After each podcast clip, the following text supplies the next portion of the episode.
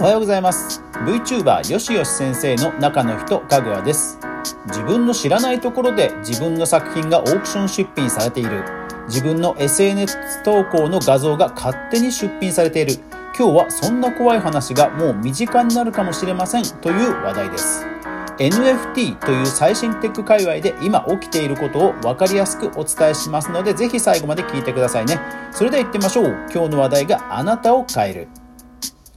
この番組はマーケターとして20年以上フリーランスで活動していますかぐわがネットで好きなことで稼いでいくクリエイターエコノミーについてゆるりと語るラジオ番組です。Apple Podcast、Spotify、Amazon Music、Alexa、Google Nest、ラジオトーク、スタンド FM、Instagram で毎朝7時に好評配信中。ぜひお好みのアプリでいいね、登録、フォロー、そしてエピソードが良かったら応援、拡散よろしくお願いします。はい、今日は NFT の話題です。ただ、多くの人にですね、関係あるであろう、まあ、自己防衛、リスクについての、切り口ですので、ぜひ最後まで聞いてください。何かというとですね、えー、藤りんごさんのツイートが11月21日、藤りんごさんという方、まあ、バーチャル、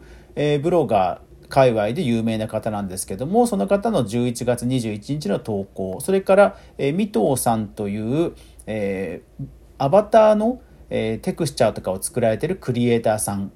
の11月22日の投稿などで、まあ、話題に上ったトピックです。えー、どういうことかというと NFT という、えー、まあ、オークション市場が今仮想通貨界隈でものすごく、えー、流行っています。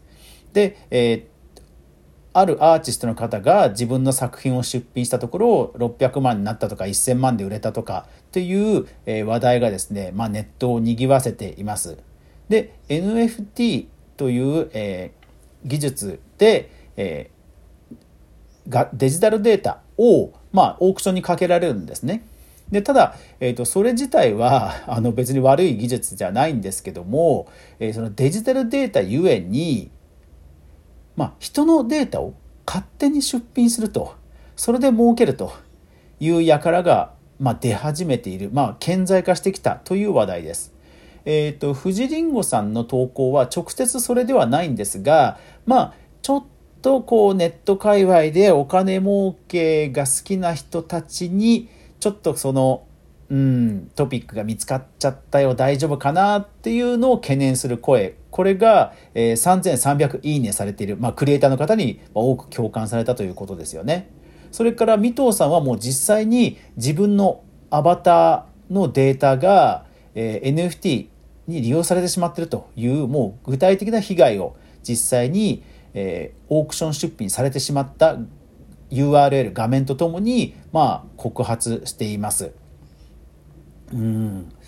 いやデジタルデータなので、あの、本当怖いですよね。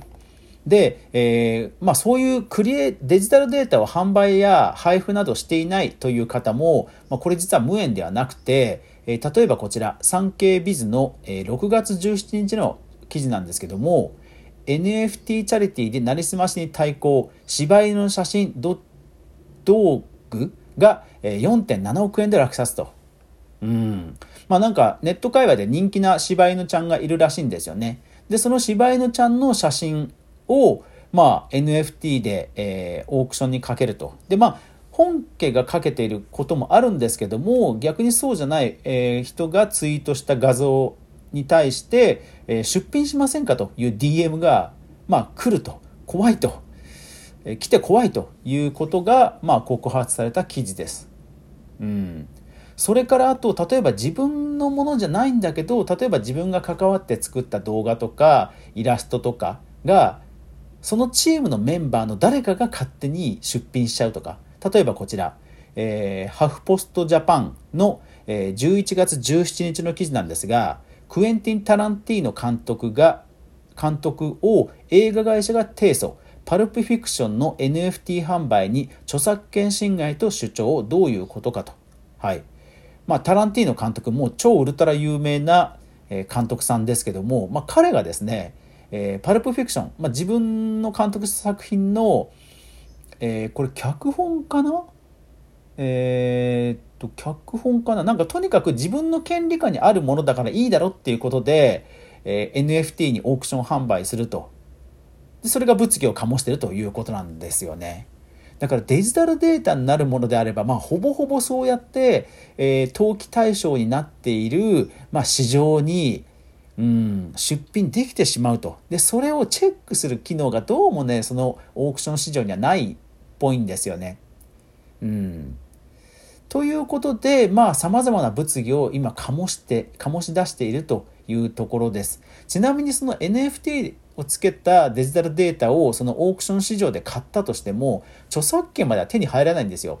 ブロックチェーンといって、えー、このデータは一番最初のデータですよそれを買った権利が私にありますよっていうトークン証明書を買うだけの話なので作者の人が著作権売りませんよ作者の人が、え、以降も自分自身がどんどん配布しますよっていうことをちゃんと歌っちゃっているならば、うん、それ仮に3億円で買ってもデータのその配布権とか著作権とか手に入らないんですよ。なんかね、そういうことを抜きにして儲かったという話だけが先行してるイメージがあるんですけど、うん。そんなね、甘くないんですよ。デジタルデータをブロックチェーンでやったらデータとんでもないことになるので、単なるその証明だけなんですよ。落札されるのは。そう。だから、そう。そこでなんかすごい儲けようっていう話もちょっと違うし今回はそのあなたのデータが勝手に出品されるかもしれないですよというトピックです。でまあ富士りんごさんが懸念していることはえもうちょっと細かく言うと V, v ロイドといって、えー、3次元空間上で、えー、アバターとして利用できるデータがまあ、今 NFT に出すと熱いよみたいなことを、まあ、そのお金儲けが好きな方に、まあ、言われちゃってると。でそうすると、まあ、二次創作でアバターを作ってる、こう、暗黙の了解で、微妙なバあのパワーバランスで、あの、創作活動してる人たちが、やっぱりちょっと悪い目で見られちゃうというか、あとは、ね、あの、うぞうむぞうの作品が増えて、えー、検索結果が荒れちゃうとか、うん、でそういうことに対して今度はクリエイターさんが意識がそがれちゃうとか、まあ、そういうネガティブなことを懸念した、えー、ツイートです。はい、ですので、えー、NFT アートには手を出すなとか、えー、NFT V ロイド界隈で NFT が問題視されているのを私が知っている限りのことをまとめたなどなど、えー、藤りんごさん以外の方もノートで結構その今のトラブルを、えー、分かりやすくまとめてる記事がありますので、えー、そちらもよかったら見てください。概要欄にリンクを貼っておきます。あとで、えー、じゃあその勝手に NFT, NFT 出品されることを防ぐと、うん。まあ、とにかく自分のブランドを守るために出品はまず防ごうと SNS の投稿はもうちょっと あのなかなか難しいんですけども自分の作品やブランドを守るためにどうしようかということも、えー、ようやく出てきました。えー、芦山弘子さんという方が、はい、利用規約のテンプレート、要は NFT に出品したらダメですよってことを一応規約でもちゃんと歌おうねっていうことを、まあ、提唱していてで、その利用規約のテンプレートをもう公開してくれました。いやだからね、あの、こういうところは、あの、ネットの集合値だなと思いますよね。なんかトラブルがあってもやっぱり自分たちで何とかしようでそれをシェアしようっていうカルチャーが根付いている、まあ、そういう市場そういうコミュニティだとなんかやっぱりね、あのー、ずっといたくなるし自分も貢献しようっていう気になりますよね。うん、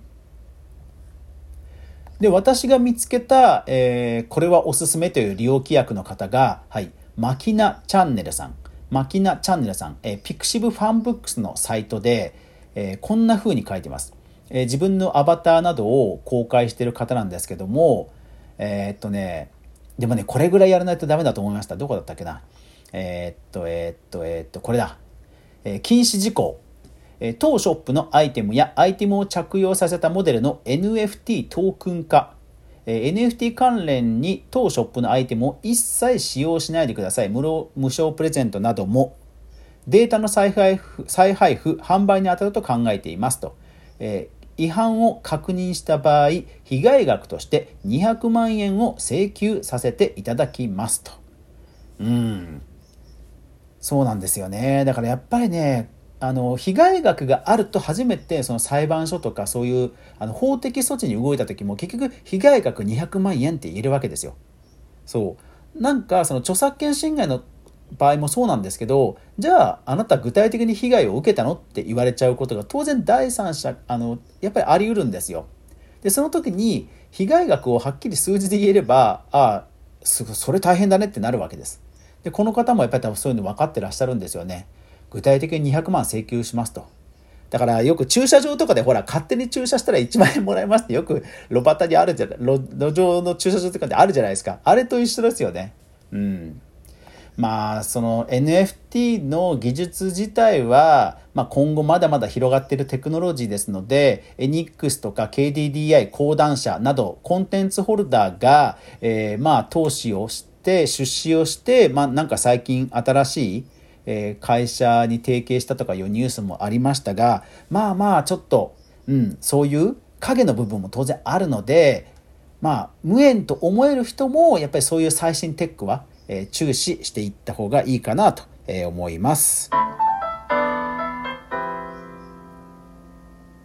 はい、ちょっと今日はテックの話で分かりづらいなということを頑張って噛み砕いてご紹介しましたがいかがだったでしょうか？もう少し詳しく教えてほしいとなどなど、えー、ご意見質問があれば SNS や、えー、音声アプリのレターを使ってぜひご意見ください。お待ちしております。というわけで、えー、クリエイターエコノミーに関するニュースをなるべく分かりやすくそして毎日お伝えしますしていますのでぜひフォローよろしくお願いします。というわけで今日一日素敵な一日になりますように皆さんいってらっしゃい。